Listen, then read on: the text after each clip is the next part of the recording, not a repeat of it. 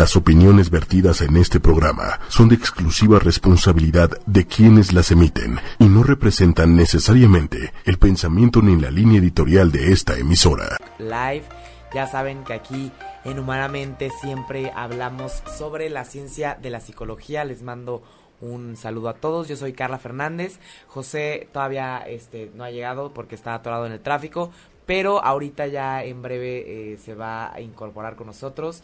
Les recordamos que pueden descargar eh, a posteriori todos los programas en eh, iTunes, pueden darle clic al botoncito de, de sus iPhones, el moradito que dice podcast, ponen 8 con número y media con letra y después ponen humanamente y ahí están toda la variedad de programas sobre tratamientos, también eh, programas sobre personalidad, sobre conceptos inherentes al ser humano y mucho más.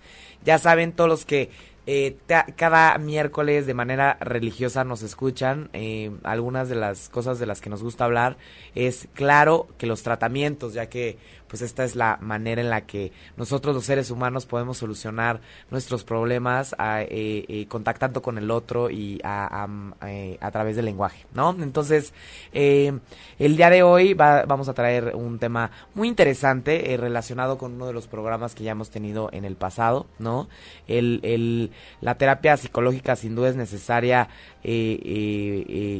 pues digamos, para afrontar, para expresar todos los miedos, eh, todos los problemas, todos los conflictos inconscientes, para eh, sacar todos los deseos profundos, las angustias y demás. Estábamos, eh, ayer platicábamos un poco para qué, o sea, para qué es necesario ir al psicólogo. Nosotros les preguntamos muchos, a, mucho a los adolescentes y pues definitivamente es para poder poner en palabras o en símbolos eh, lo que tenemos dentro, porque a veces pareciera ser que dentro de nosotros nuestras ideas y nuestras emociones están súper eh, eh, desorganizados, entonces a, manera organizada tratamos de ponerlos afuera y poder solucionarlos, ponerles nombre, ponerles símbolos y también ahí avanzar para adelante, ¿no? No sé si les ha pasado a ustedes que, que después de que tal vez no necesariamente van a terapia, tal vez que cuando hablan con un amigo utilizan el lenguaje para describir lo que sienten en su interior, muchas veces pues ya como que sientes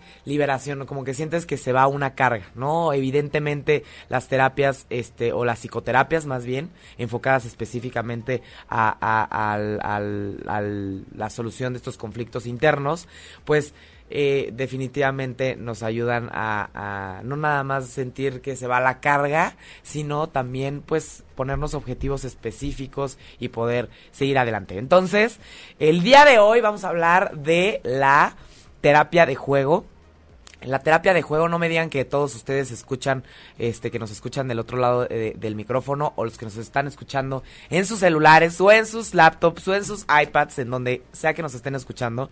No me digan que cuando no escuchan terapia de juego no piensan en una terapia dirigida a niños. Pues yo me imagino, este, cuando escucho terapia de juego, o, o cuando iba al consultorio eh, de mi psicóloga, que llegaba al consultorio y veía en el piso muchísimos juguetes, muchos muñequitos, casitas, como un tapetito así como para niños. Este, eso es lo que me imagino cuando escucho terapia de juego. Un consultorio de un psicólogo con muchos juguetes, pero en realidad es difícil entender qué es lo que se está llevando a cabo ahí dentro del consultorio este de los terapeutas que, que usan estrategias de terapia de juego. Este parece ser que, que José y la invitada se conocen desde hace tiempo. Bienvenido José, ¿cómo estamos? Fueron compañeros de la universidad. El mundo es pequeño, muy pequeño, ¿no? El gremio también. Eh, bien, bienvenido José Aquí ya estamos introduciendo el programa, ¿no? Perdón la tardanza, amigos. No te, preocupes, no te preocupes, José eh, ahorita vamos a introducir a la invitada, ¿no? Que para los que no nos, no nos están viendo en Facebook Live, aquí al lado de mí, está la invitada eh, eh, con la cual vamos a discutir todos estos temas muy interesantes. Vamos a, vamos a hablar sobre eh, si, pues esta parte de entender si la terapia de juego nada más es para niños, o también es para adolescentes, o también es para adultos. ¿A quién le sirve más esta terapia? Vamos a entender qué es lo que sucede ahí en estos consultorios llenos de juguetes, si hay unas estrategias específicas o los dejan ahí a los niños y los ponen a jugar y nada más el terapeuta se pone a observar o hay una dirección por parte del terapeuta, qué tipo de juguetes se utilizan, qué tipo de dinámicas, ¿no? Y obviamente este también nos gustaría este diferenciar el entre la terapia de juego eh, y, otras terapias, ¿no? ¿Cuál es la gran diferencia entre esta y otras? Y obviamente ver para quién es más efectiva esta terapia. Entonces, eh, vamos a introducir al, a, la, a la invitada del día de hoy, ¿no? Que claramente es conocida de José y no lo sabían, ¿no? Muy interesante. Ella es Ana Patricia Arari Quinn, ¿cómo estás? Muy bien, muchas gracias. Eh, dije bien tu apellido, tu segundo apellido. Muy bien, muy bien, muy bien. Bienvenida. ¿Cómo te gusta que te digan Ana Pati, Ana Patricia, Ana? Ana. Ana, ok.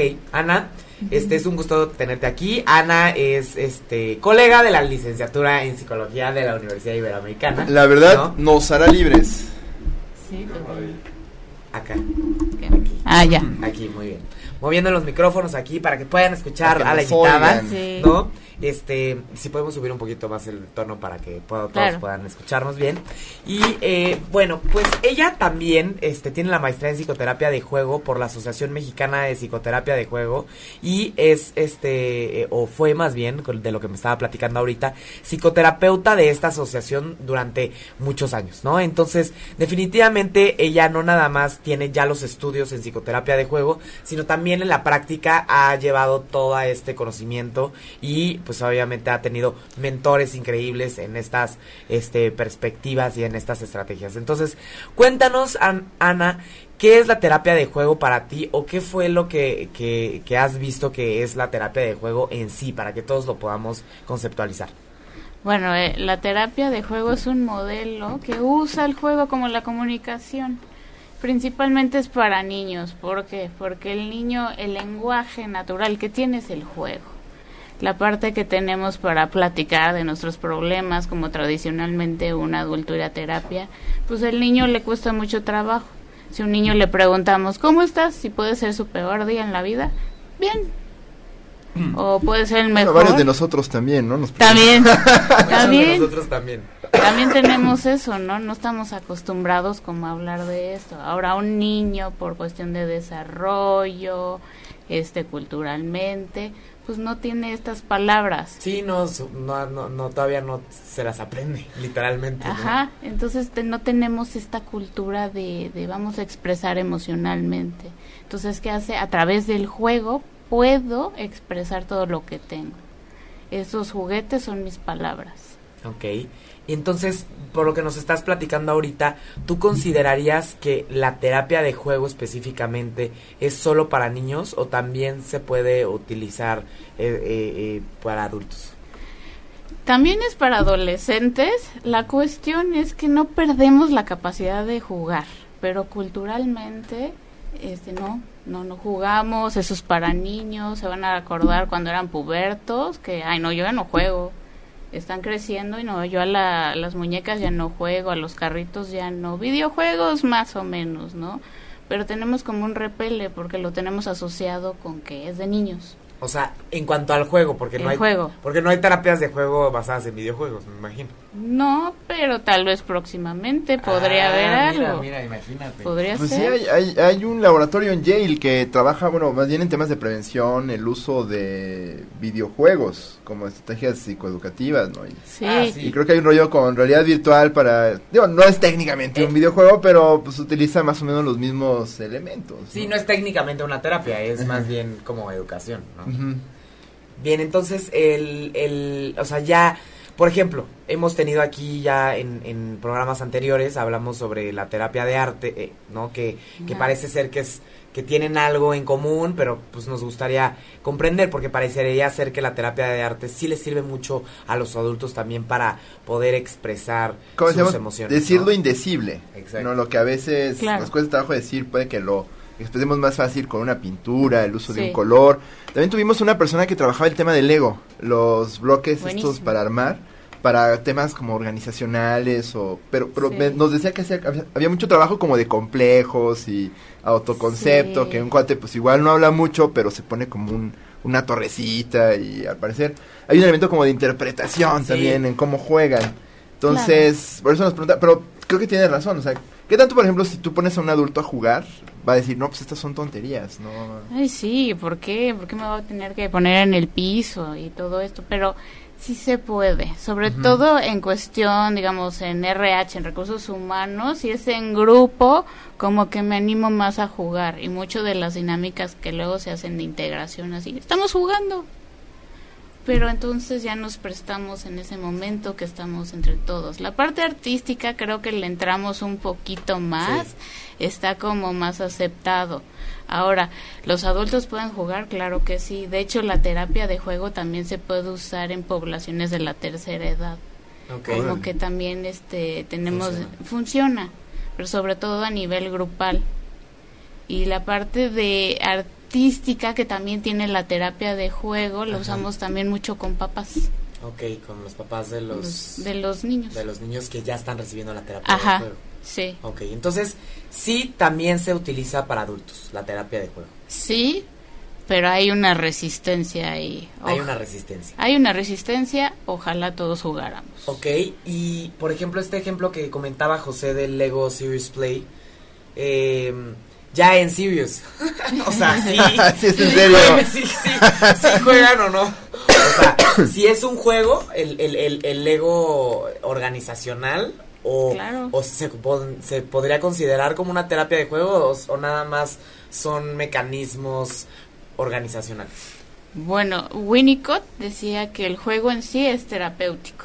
En el momento que si ahorita los tres nos ponemos a jugar, tenemos algo ahí de trabajo terapéutico. Entonces el ego lo que tiene, de hecho eh, catalogado en terapia de juego, es de construcción. Ok. Entonces les podemos decir este hasta un alter ego. ¿no? Y estás ahí proyectando cosas que tal vez no, no te atreves. O con niños, algo que hacemos cuando van a tener eh, que mudarse, les decimos construye tu casa ideal o cómo te imaginas tu casa.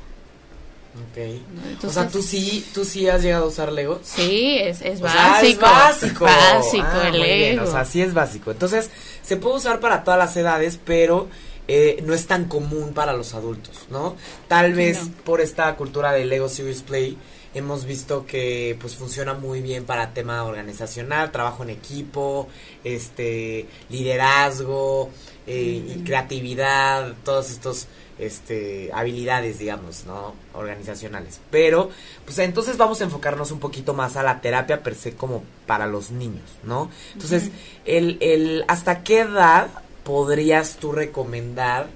O sea, por ejemplo, si llega un paciente contigo y te dice, tengo eh, 23 años y voy a terapia, ¿le vas a dar una terapia de juego o preferirías aplicar? si estoy deprimido y me dijeron que esto me va a sacar del funk en el que me encuentro. ¿Ustedes podrían recibirlo o, podríamos eh, eh, buscar una aproximación desde la terapia del juego para un paciente de 23 años, por ejemplo, 22? Pues la verdad, por lo general no.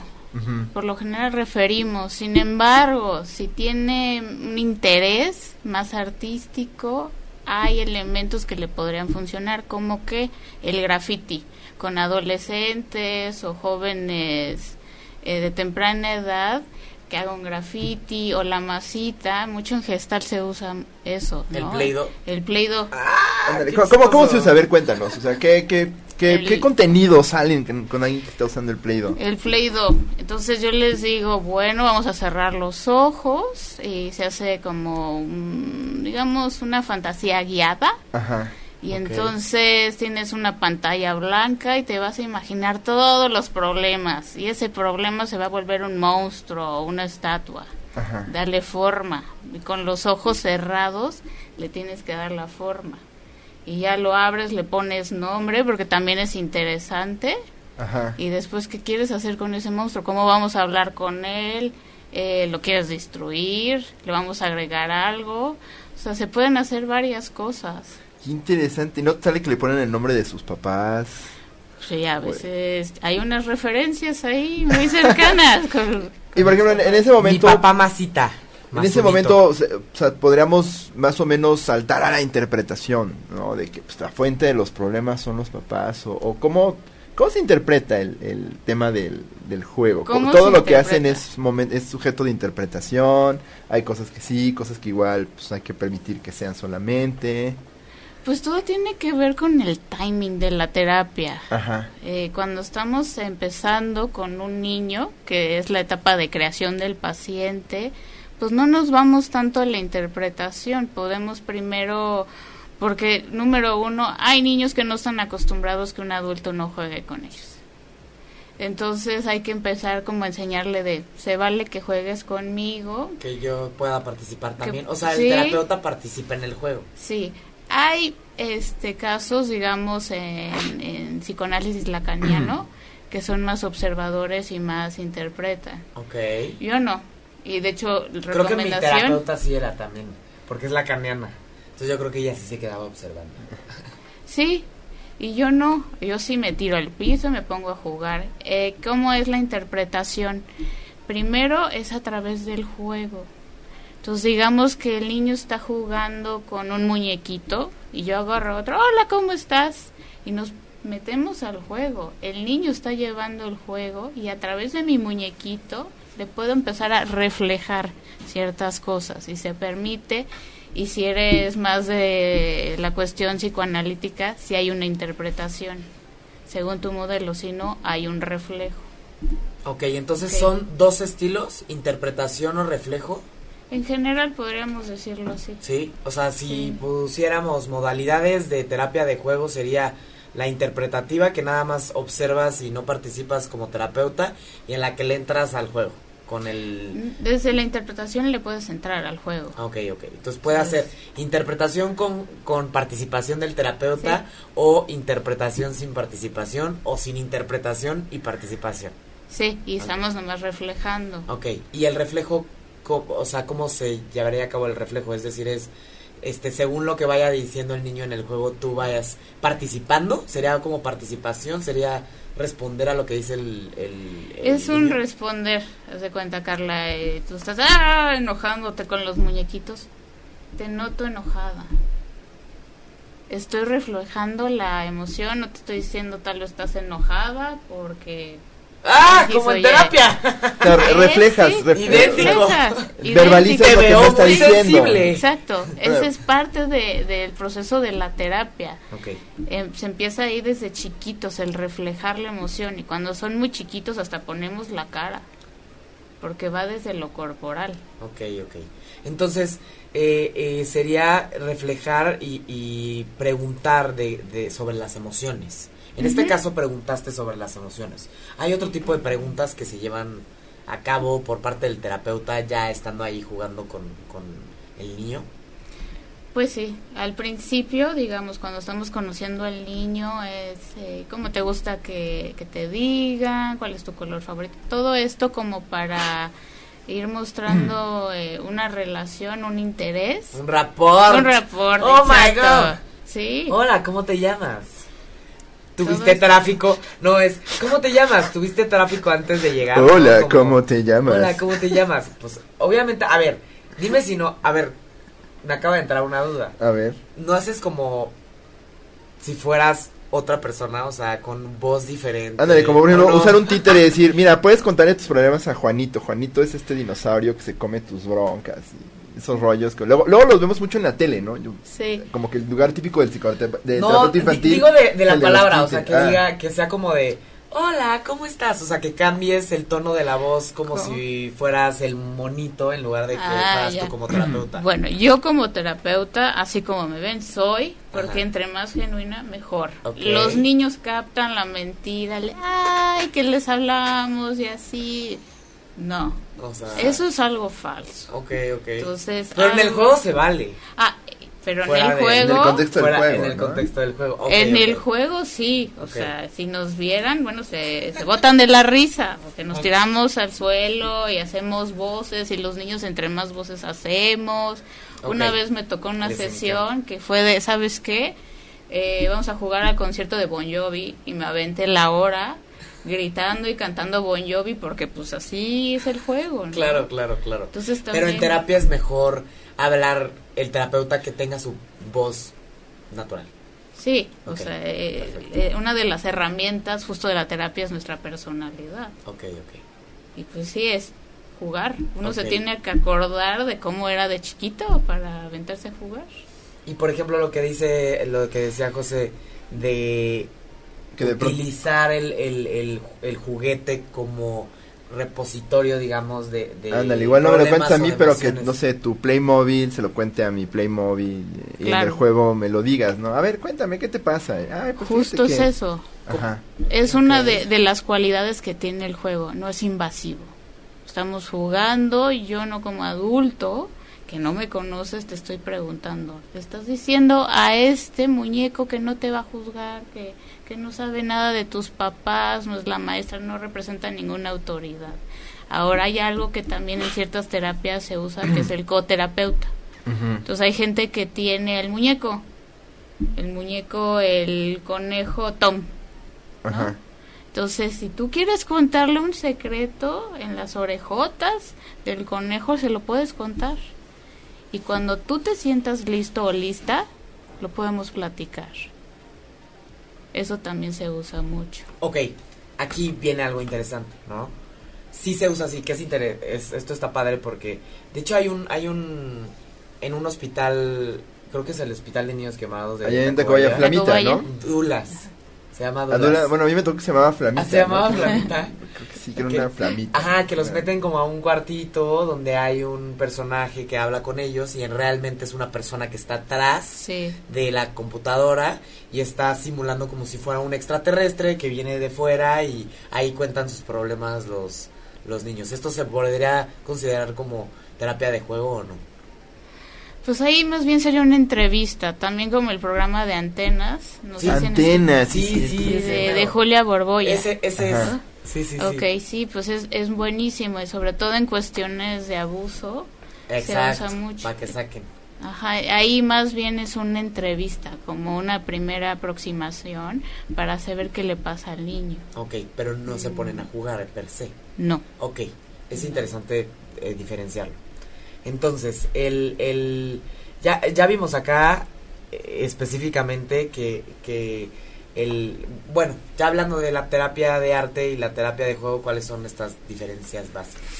La terapia de arte, todas las técnicas que usan es la expresión artística, ya sea pintando, masita, recortando, el graffiti en adolescentes, todo está orientado a eso digamos que la terapia de juego sí usa eso, pero usamos otro tipo de elementos. ¿Como cuáles? A ver, platica. Bueno, si quieren les platico de mi consultorio hablando de, juguetes. Sí, claro, claro. Este, tenemos Lego, todo de construcción es básico. Básico. Eh, tengo Jenga, tengo juegos de mesa, tengo muñecas, eh, arenero con figuritas, eh, bueno, material también de expresión artística, como son las hojas, pinturas, todo eso. Tengo un punching bag que les encanta a los niños. punching bag? Sí. ¿Cómo, lo, usamos? O sea, de plano normal es para hacer catarsis, ¿no? Es, es de los psicólogos, literalmente. bueno, el punching bag pueden ser varias cosas. A veces le digo, vamos a escribir todos tus problemas y se los vamos a pegar al punching bag y pégale. No, pero pégale en serio, órale. Entonces, después de eso, ¿cómo te sentiste? ¿Te sientes más eh, descargado, más desahogado? Bueno, ya hiciste eso. ¿Cómo se nos ocurre para que podamos resolver estos problemas? Entonces, siempre hay como un elemento que, que sea atractivo, como el juego, pero hay que retomarlo para darle estrategias a los niños. Y, por ejemplo, eh, hablando de los muñecos, son como cosas muy específicas, pero me parecen interesantes. ¿Qué tipo de muñecos se recomiendan? O sea, un G.I. Joe, una Barbie, o sea, ¿qué tipo o de monos que igual estén como contraindicados, no sé, porque son muy agresivos o porque son muy, no sé, son propiedades que ya identifican y puede que no sean tan imaginativos. Si tal vez una Brat ahí medio anorexiquita, pues mejor no aplica, ¿no? O sea, que... Por lo general se recomienda que no sean muñecos que los tenemos muy asociados. Digamos, una Barbie es una Barbie entonces, o el G.I. Joe, o el, el Coco. Ahorita con la película de Coco ay Miguel o, ese tipo de cuestiones. Queremos que sea como un poquito más neutral para que justo ellos le puedan poner, le puedan proyectar lo que sea. Entonces, si tengo mi muñequita, pues va a ser mi mamá, va a ser mi abuela, va a ser mi compañera. Sí, mi mamá no va a ser la Barbie, ¿no? Sí, porque es una Barbie. ok, ya entendí. Veo, veo. ¿Y, dónde, ¿Y de dónde? Podría, podría serlo, ¿no? Pero igual tiene razón, si ya está como muy... Claro este, no sé, yo pienso en Toy Story, ¿no? Pues Buzz Lightyear es Buzz Lightyear y solo va a ser lo que el niño asume porque ya vio la película 800 veces que el Buzz Lightyear así puede que no le permita dar voz a sus broncas, ¿no? este, bueno, no necesariamente broncas, ¿no? Sino las cosas que tendrían que trabajar en terapia. Claro. ¿Y dónde puedes encontrar juguetes neutros? ¿Qué es un juguete? En el mercado. Mercado. Otra indicación, no compren la Barbie o muñeco de colección que este el muñeco que le tenga una carga afectiva porque el consultorio de terapia de juego se va a romper un juguete se va a ensuciar. Entonces para que el terapeuta no se angustie muchísimo y acabe bien enojado por el proceso. tiene que ser de uso rudo no uso rudo. pensarse para uso rudo. Ajá, y el consultorio se tiene que en el mercado venden muñecas sin sí. sin títulos.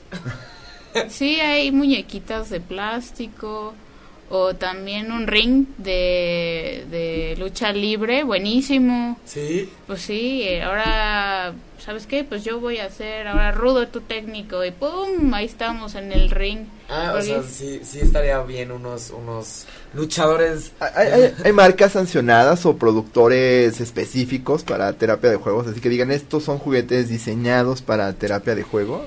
Eh, la verdad hay muy poco de juguetes destinados a algo terapéutico. Ajá. De hecho, eh, pues estamos eh, viendo de hacer más. Ajá. ¿No? Entonces, de repente sí hay unos, pero realmente no lo estamos. O sea, eh, eh, tener tu consultorio de, de, terapia de juego, no necesitamos tener el último juguete de, generación ni, ni tener el más ese específico. Digamos, uno específico eh, he visto más con problemáticas más específicas. O sea, digamos, en cuestiones de abuso. Ajá. Eh, que lo usan para explorar si uso. Ahí ah, el famoso que sale en las películas, ¿no? A ver, en la muñequita, indícame dónde. Ajá. Okay. Ese, ese tipo de cosas sí hay más específico. O que para cuestiones de enuresis en copresis, ¿no? Cuando los niños hacen pipí o popó, hay como cosas más en específico. ¿Cómo qué? Hay este.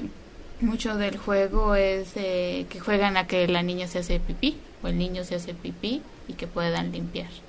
Cosas como muy, muy específicas. O en sí también pruebas, ¿no? Que también hacemos evaluación a través del juego. Ok, es un juego específico, pero no necesariamente necesitas un juguete específico. No. Ok, perfecto. no, no. no, no, hay una industria del juguete especializado en la terapia, o hay muy poco. Hay muy poco. No, y, pero no es necesario, o sea. No, no es necesario. Yo, yo lo que he visto en muchos consultorios es la casa de muñecas. ¿Cómo, ¿Cómo se usa la casa de muñecas? Entras y de pronto ves la casa de muñecas y digo, órale, aquí pues, también ven niños. ¿Cómo, cómo funciona? Pues la casa, casa de muñecas, ah, bueno, algo que, que siempre les digo es, los juguetes no tienen género. Ajá. ¿no? Entonces, una casa de muñecas yo tengo. Y tengo mis muebles y los muñequitos no lo tengo puesto porque me interesa ver cómo el, el niño lo va a poner, cómo va a ser el diseño de la casa. O sea, dejas todo afuera para... Todo afuera. Si te meten la, cama en el baño es como, ah, ok. Ah, o está muy vacío. O hay muchísimos muebles y no hay una armonía. Entonces nos está ahí reflejando tal vez lo que pasa en casa, tal vez cómo está su mente, de que se siente abrumado con muchas cosas, tal vez no tiene un orden lógico. Entonces habría que explorar qué está pasando en casa o él cómo se está sintiendo, él o ella, ¿no? Este también si se van a mudar de casa, nos sirve mucho. Tenemos esa casa y podemos justo hacer una de Legos o de Megablocks para hacer la mudanza, jugar esta parte, dónde va a estar tu cuarto. Eh, o la casa la pueden usar para que sea la escuela. Este, también la pueden usar para es la casa de la abuela, porque todos los fines de semana voy con la abuela. Todo ese tipo de cosas se pueden usar. O sea, y ellos escogen qué sería o tú les dices, a ver, imagínate que esto es tu casa. Yo como trabajo es no dirigido. No dirigido. Yo sigo al paciente. Porque como antes de, de que me hiciéramos, le decía que a mí me encanta el psicoanálisis. Entonces el niño llega y como dicen, sin memoria y sin deseo. Porque si yo ya vengo con que, ay, le voy a dar eh, estas sesiones y tal vez el niño justo en ese momento trae un tema que pasó en su casa, eh, pues ahí ya le estoy cortando eh, la sesión. Ok. ¿no? Entonces no está guiado eso. No está A ver, vienes y a ver, conforme vayas tú agarrando, yo voy ahí viendo cómo voy orientando. ¿no? Sí, y se pone bien interesante porque parte del trabajo de la terapia de juego, pues no solo es jugar, es algo muy interesante porque es el niño te está poniendo su mundo interno. Pero ¿qué creen que uno como terapeuta también estás viviendo ahí tu infancia? Claro, claro, por supuesto, te proyectas un poquito, Ajá, entonces luego pasa que si no vamos a terapia o no tenemos muy en claro la historia del, paciente, eh, hace algo el niño y tú, no, no hagas eso y, estamos ahí. Sí, uno se proyecta también. Se proyecta, ¿no? Muchísimo. Y facilísimo. Claro. Y por ejemplo, ya comentaste alguna de las estrategias, que solo observes y que sea guía y que solito eh, eh, los niños empiecen a jugar y tú ya empieces a participar o que tú les guíes más o menos el juego. Ya comentamos sobre los materiales. ¿Qué otras estrategias específicas se usan en, en, en la terapia de juego? O sea, ¿qué, ¿qué nos podrías decir? O sea, ¿hay una clasificación de estrategias o cómo, cómo podemos identificar las diferencias? Hay muchas estrategias. Si quieren, les cuento una. Eh, que de hecho los niños se la pueden llevar y hasta como adultos podríamos hacer, porque igual.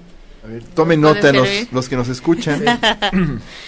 Con globos. Les voy a dar una de, bueno, dos de globos.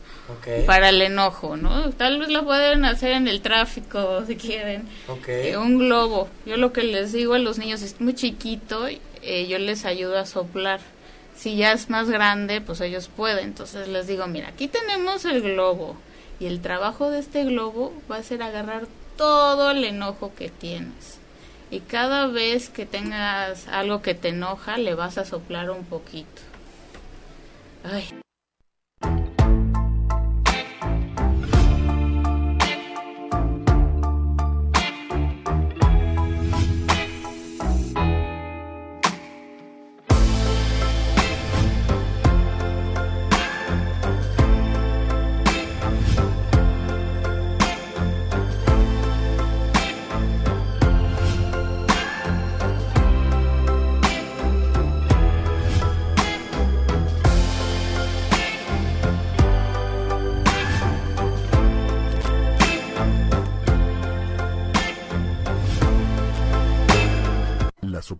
Vertidas en este programa son de exclusiva responsabilidad de quienes las emiten y no representan necesariamente el pensamiento ni la línea editorial de esta emisora. Buenos días, humanos, humanas, bienvenidos a Humanamente. ¿Cómo están todos por allá que ya se conectaron, ya recibieron algunos un mensajito de WhatsApp donde les mando el link para podernos escuchar o tal vez nos están escuchando por el Facebook Live. Ya saben que aquí en Humanamente siempre hablamos sobre la ciencia de la psicología. Les mando un saludo a todos. Yo soy Carla Fernández. José todavía este no ha llegado porque está atorado en el tráfico, pero ahorita ya en breve eh, se va a incorporar con nosotros. Les recordamos que pueden descargar eh, a posteriori todos los programas en eh, iTunes, pueden darle clic al botoncito de, de sus iPhones, el moradito que dice podcast, ponen 8 con número y media con letra y después ponen humanamente y ahí están toda la variedad de programas sobre tratamientos, también eh, programas sobre personalidad, sobre conceptos inherentes al ser humano y mucho más. Ya saben todos los que eh, cada miércoles de manera religiosa nos escuchan. Eh, algunas de las cosas de las que nos gusta hablar es claro que los tratamientos, ya que pues esta es la manera en la que nosotros los seres humanos podemos solucionar nuestros problemas eh, eh, contactando con el otro y a, eh, través del lenguaje, ¿no? Entonces, el día de hoy vamos a traer un tema muy interesante relacionado con uno de los programas que ya hemos tenido en el pasado, ¿no? El, la terapia psicológica sin duda es necesaria pues digamos, para afrontar, para expresar todos los miedos, eh, todos los problemas, todos los conflictos inconscientes, para eh, sacar todos los deseos profundos, las angustias y demás. Estábamos, eh, ayer platicábamos un poco para qué, o sea, para qué es necesario ir al psicólogo. Nosotros les preguntábamos muchos, a, mucho a los adolescentes y pues definitivamente es para poder poner en palabras o en símbolos eh, lo que tenemos dentro, porque a veces pareciera ser que dentro de nosotros nuestras ideas y nuestras emociones están súper eh, eh, desorganizados, entonces a, manera organizada tratamos de ponerlos afuera y poder solucionarlos, ponerles nombre, ponerles símbolos y también ahí avanzar para adelante, ¿no? No sé si les ha pasado a ustedes que, que después de que tal vez no necesariamente van a terapia, tal vez que cuando hablan con un amigo utilizan el lenguaje para describir lo que sienten en su interior, muchas veces pues ya como que sientes liberación, como que sientes que se va una carga, ¿no? Evidentemente las terapias, este, o las psicoterapias más bien, enfocadas específicamente a, a, a la solución de estos conflictos internos, pues eh, definitivamente nos ayudan a, no nada más sentir que se va la carga, sino también pues ponernos objetivos específicos y poder seguir adelante. Entonces, el día de hoy vamos a hablar de la terapia de juego la terapia de juego no me digan que todos ustedes escuchan, este, que nos escuchan del otro lado eh, del micrófono o los que nos están escuchando en sus celulares o en sus laptops o en sus iPads, en donde sea que nos estén escuchando. No me digan que cuando no escuchan terapia de juego no piensan en una terapia dirigida a niños. Pues yo me imagino, este, cuando escucho terapia de juego, o, o cuando yo iba al consultorio eh, de mi psicóloga, que llegaba al consultorio y veía en el piso muchísimos juguetes, muchos muñequitos, casitas, como un tapetito así como para niños. Este, eso es lo que me imagino cuando escucho terapia de juego. Un consultorio de un psicólogo con muchos juguetes, pero en realidad es difícil entender qué es lo que se está llevando a cabo ahí dentro del consultorio este de los terapeutas que, que usan estrategias de terapia de juego. Este parece ser que, que José y la invitada se conocen desde hace tiempo. Bienvenido José, ¿cómo estamos? Fueron compañeros de la universidad. El mundo es pequeño, muy pequeño, ¿no? El gremio también. Eh, bien, bienvenido José Aquí ya estamos introduciendo el programa, ¿no? Perdón la eh, tardanza, amigos. No te, preocupes, no te preocupes, José eh, ahorita vamos a introducir a la invitada, ¿no? Que para los que no nos, no nos están viendo en Facebook Live, aquí al lado de mí, está la invitada eh, con la cual vamos a discutir todos estos temas muy interesantes. Vamos a, vamos a hablar sobre eh, si pues esta parte de entender si la terapia de juego nada más es para niños o también es para adolescentes o también es para adultos, a quién le sirve más esta terapia, vamos a entender qué es lo que sucede ahí en estos consultorios llenos de juguetes, si hay unas estrategias específicas o los dejan ahí a los niños y los ponen a jugar y nada más el terapeuta se pone a observar o hay una dirección por parte del terapeuta, qué tipo de juguetes se utilizan, qué tipo de dinámicas, ¿no? Y obviamente este también nos gustaría este diferenciar el entre la terapia de juego eh, y, otras terapias, ¿no? ¿Cuál es la gran diferencia entre esta y otras? Y obviamente ver para quién es más efectiva esta terapia. Entonces, eh, vamos a introducir a, la, a la invitada del día de hoy, ¿no? Que claramente es conocida de José y no lo sabían, ¿no? Muy interesante. Ella es Ana Patricia Arari Quinn, ¿cómo estás? Muy bien, muchas gracias. Eh, dije bien tu apellido, tu segundo apellido. Muy bien, muy bien, muy bien.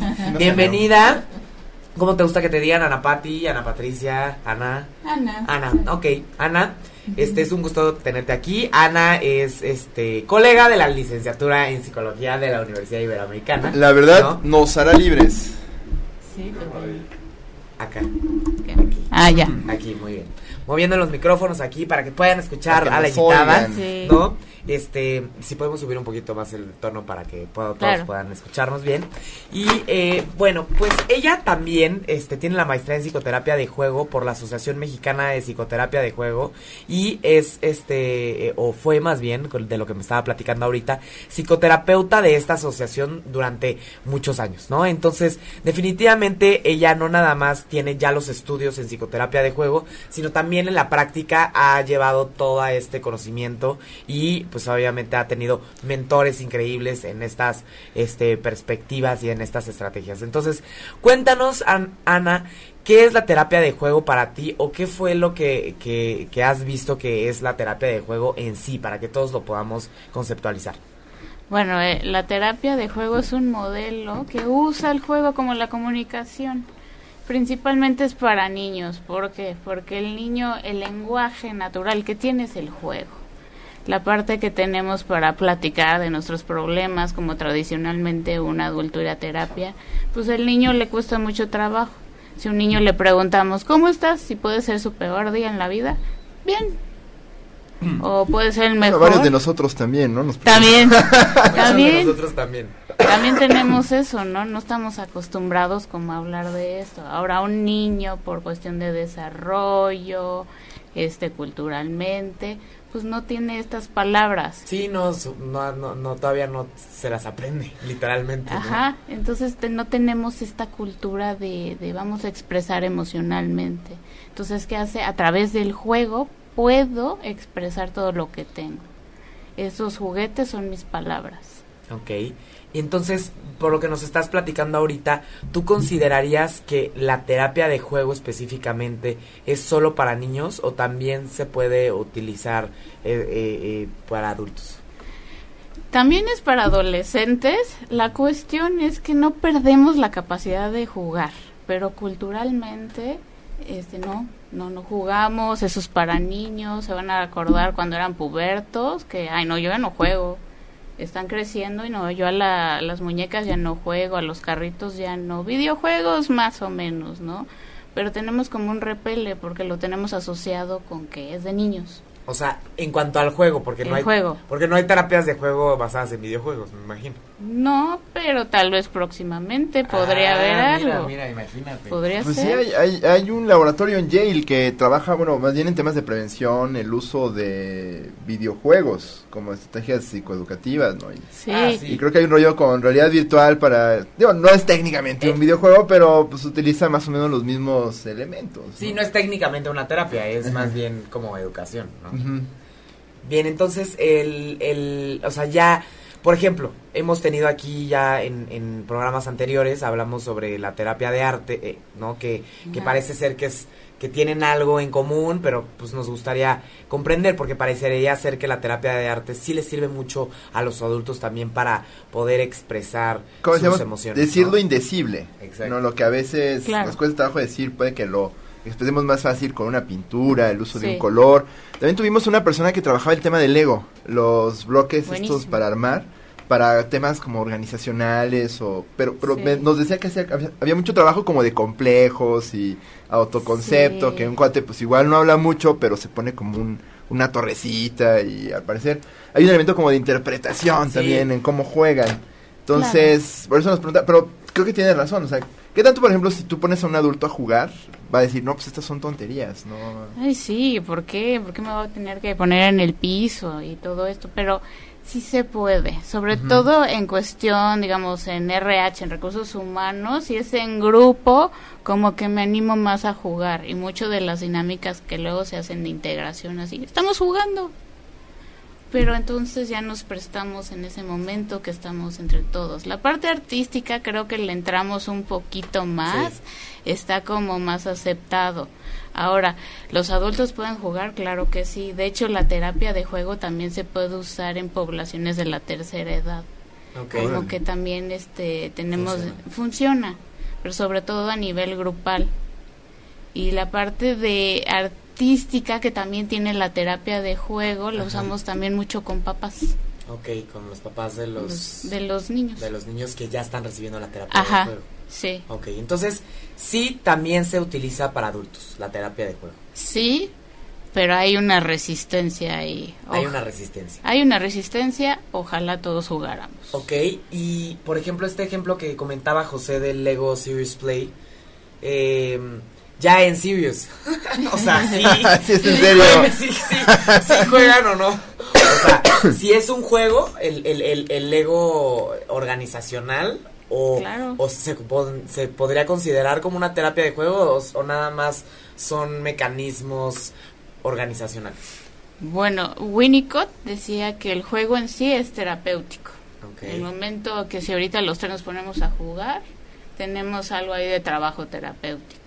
Entonces el Lego lo que tiene, de hecho eh, catalogado en terapia de juego, es de construcción. Ok. Entonces les podemos decir, este, hazte un alter ego. ¿no? Y estás ahí proyectando cosas que tal vez no, no te atreves. O con niños, algo que hacemos cuando van a tener eh, que mudarse, les decimos construye tu casa ideal o cómo te imaginas tu casa. Ok. o sea, ¿tú sí, ¿tú sí has llegado a usar Lego? Sí, es, es básico. es básico. Básico ah, el Lego. o sea, sí es básico. Entonces, se puede usar para todas las edades, pero eh, no es tan común para los adultos, ¿no?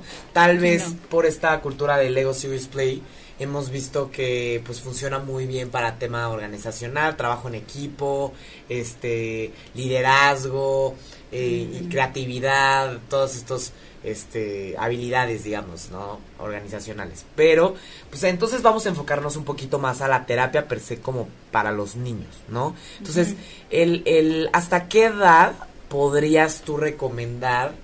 O sea, por ejemplo, si llega un paciente contigo y te dice, tengo eh, 23 años y voy a terapia, ¿le vas a dar una terapia de juego o preferirías aplicar. si estoy deprimido y me dijeron que esto me va a sacar del funk en el que me encuentro. ¿Ustedes podrían recibirlo o, podríamos eh, eh, buscar una aproximación desde la terapia del juego para un paciente de 23 años, por ejemplo, 22? Pues la verdad, por lo general no. Por lo general referimos. Sin embargo, si tiene un interés más artístico, hay elementos que le podrían funcionar, como que el graffiti con adolescentes o jóvenes eh, de temprana edad que haga un graffiti o la masita, mucho en gestal se usa eso, ¿no? El pleido. El pleido. Ah, ¿Cómo, ¿Cómo, se usa? A ver, cuéntanos. O sea, ¿qué, qué, qué, ¿qué contenidos salen con, alguien que está usando el pleido? El pleido. Entonces yo les digo, bueno, vamos a cerrar los ojos y se hace como, digamos, una fantasía guiada. Ajá y entonces tienes una pantalla blanca y te vas a imaginar todos los problemas. Y ese problema se va a volver un monstruo o una estatua. Ajá. Darle forma. Y con los ojos cerrados le tienes que dar la forma. Y ya lo abres, le pones nombre porque también es interesante. Ajá. Y después, ¿qué quieres hacer con ese monstruo? ¿Cómo vamos a hablar con él? Eh, ¿Lo quieres destruir? ¿Le vamos a agregar algo? O sea, se pueden hacer varias cosas. Qué interesante. ¿No sale que le ponen el nombre de sus papás? Sí, a veces hay unas referencias ahí muy cercanas. y por ejemplo, en, ese momento... Mi papá masita. En ese momento, o sea, podríamos más o menos saltar a la interpretación, ¿no? De que pues, la fuente de los problemas son los papás, o, o cómo, cómo se interpreta el, el tema del, del juego. Todo lo que hacen es, es sujeto de interpretación, hay cosas que sí, cosas que igual pues, hay que permitir que sean solamente. Pues todo tiene que ver con el timing de la terapia. Ajá. Eh, cuando estamos empezando con un niño, que es la etapa de creación del paciente, pues no nos vamos tanto a la interpretación. Podemos primero, porque número uno, hay niños que no están acostumbrados que un adulto no juegue con ellos. Entonces hay que empezar como a enseñarle de, se vale que juegues conmigo. Que yo pueda participar también. o sea, el terapeuta participa en el juego. Sí, hay este casos, digamos, en, psicoanálisis lacaniano, que son más observadores y más interpretan. Ok. Yo no. Y de hecho, Creo que mi terapeuta sí era también, porque es lacaniana. Entonces yo creo que ella sí se quedaba observando. Sí, y yo no. Yo sí me tiro al piso, me pongo a jugar. Eh, ¿Cómo es la interpretación? Primero es a través del juego Entonces digamos que el niño está jugando con un muñequito y yo agarro otro, hola, ¿cómo estás? Y nos metemos al juego. El niño está llevando el juego y a través de mi muñequito le puedo empezar a reflejar ciertas cosas y se permite y si eres más de la cuestión psicoanalítica, si hay una interpretación según tu modelo, si no hay un reflejo. Ok, entonces son dos estilos, interpretación o reflejo. En general podríamos decirlo así. Sí, o sea, si pusiéramos modalidades de terapia de juego sería la interpretativa que nada más observas y no participas como terapeuta y en la que le entras al juego con el desde la interpretación le puedes entrar al juego. Ah, ok, ok. Entonces puede hacer interpretación con, con participación del terapeuta o interpretación sin participación o sin interpretación y participación. Sí, y estamos nomás reflejando. Ok, y el reflejo o sea, cómo se llevaría a cabo el reflejo, es decir, es este según lo que vaya diciendo el niño en el juego, tú vayas participando, sería como participación, sería responder a lo que dice el, es un responder, haz de cuenta Carla, eh, tú estás ah, enojándote con los muñequitos, te noto enojada.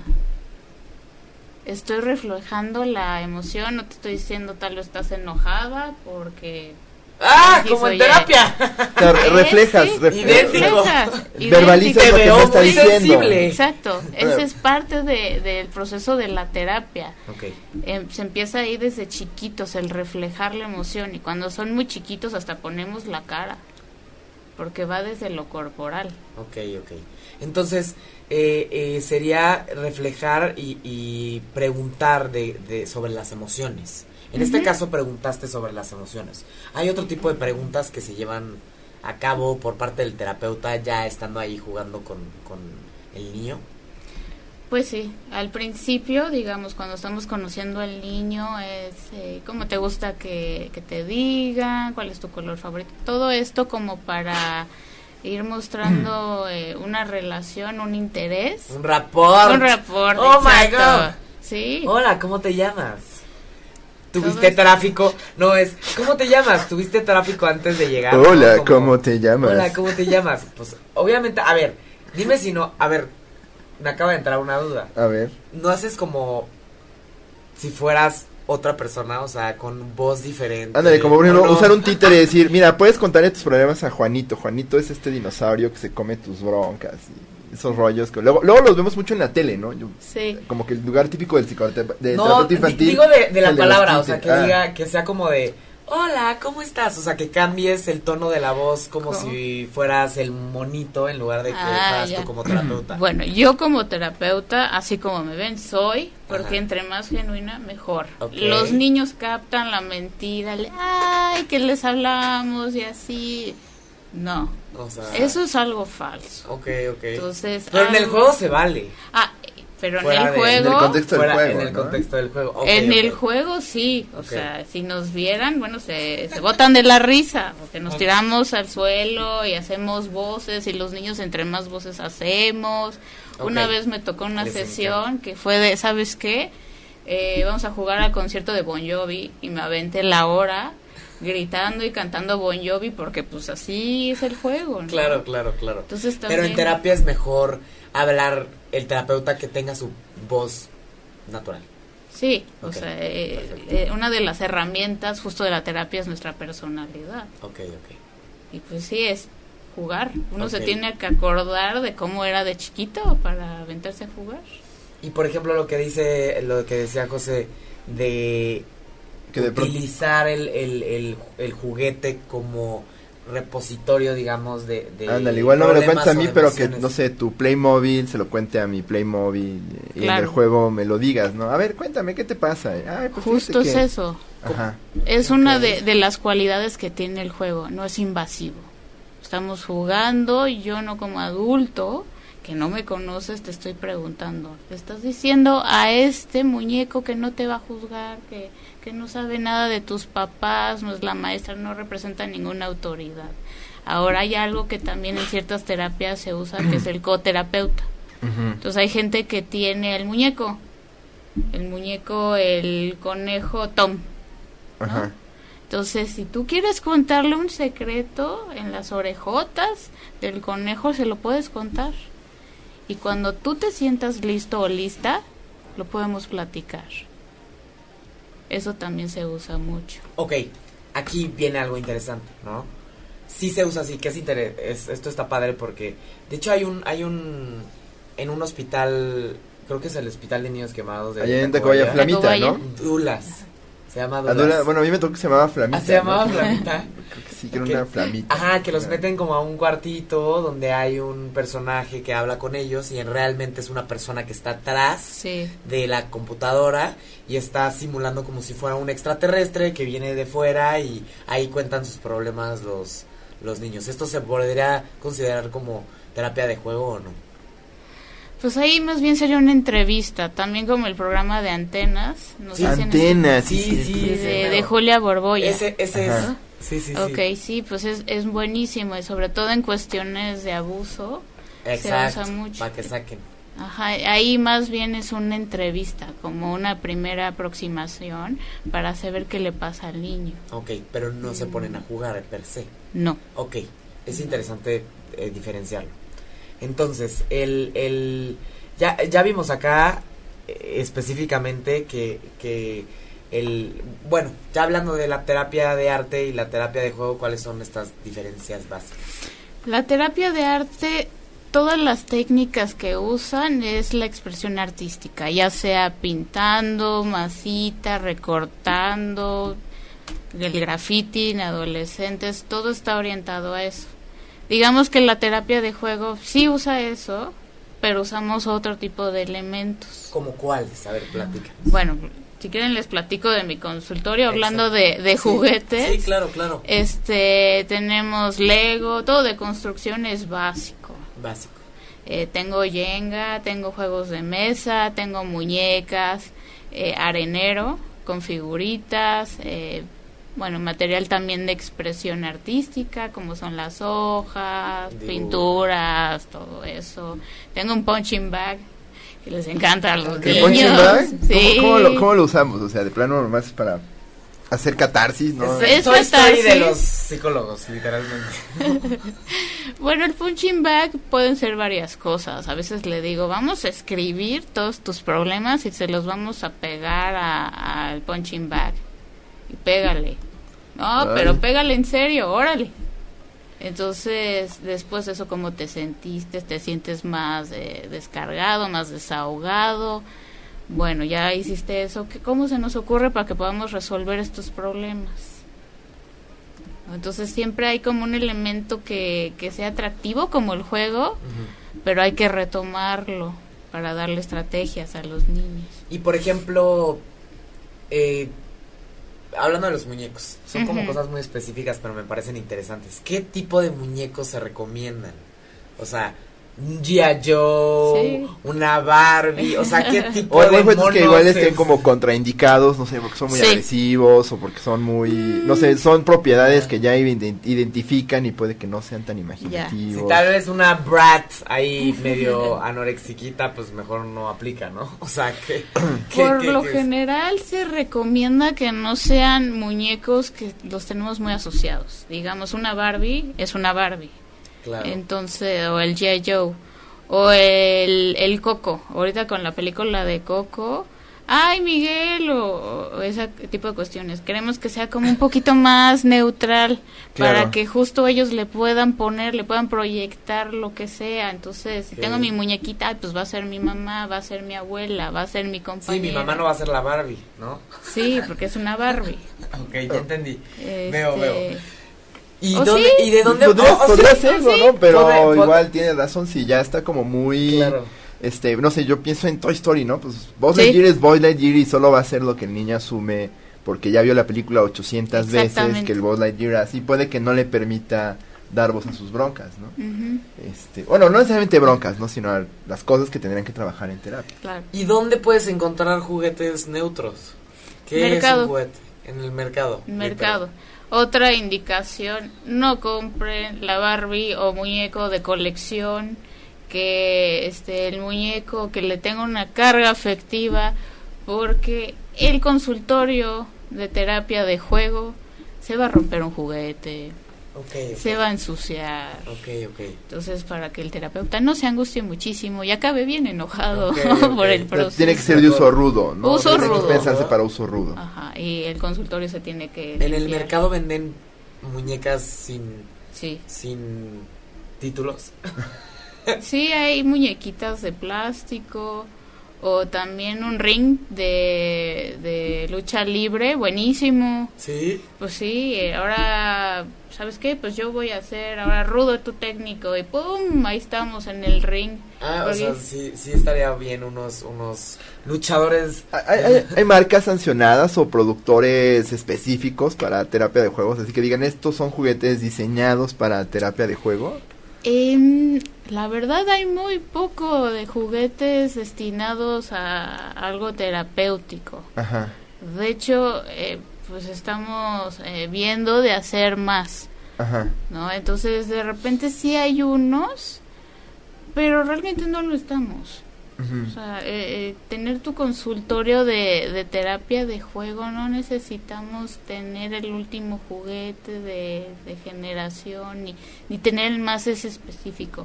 Digamos, uno específico em, he visto más con problemáticas más específicas. O sea, digamos, en cuestiones de abuso. Ajá.